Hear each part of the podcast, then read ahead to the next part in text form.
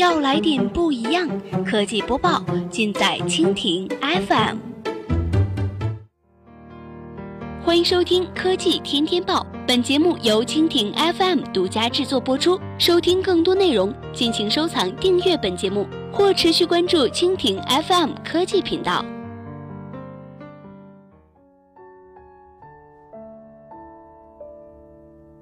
今天的科技天天报，我们来关注中国移动年底将取消全国所有长途漫游套餐。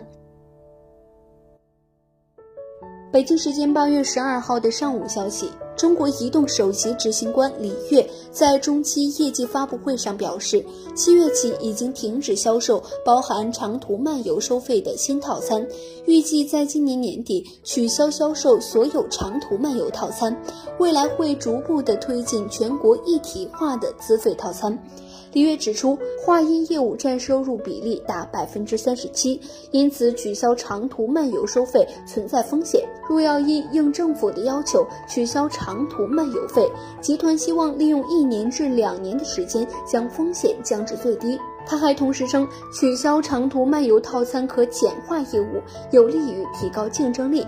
中国移动昨日公布了中期业绩，流量收入贡献首次超过了传统业务，跃升为公司的第一大收入来源。在流量业务方面，中国移动上半年手机上网流量同比增长百分之一百三十三点九，无线上网业务收入同比增长百分之三十九点七，占通信服务收入比提升至百分之四十三点三。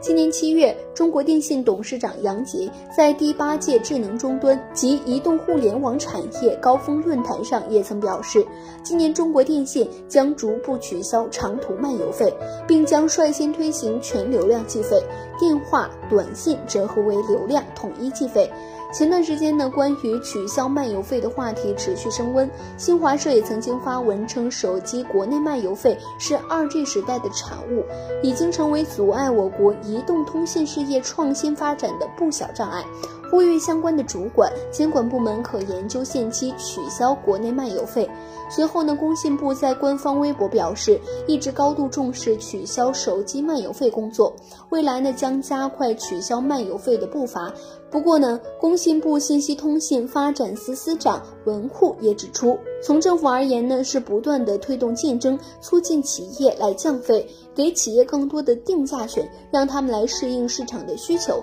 能够促进电信资费不断降低。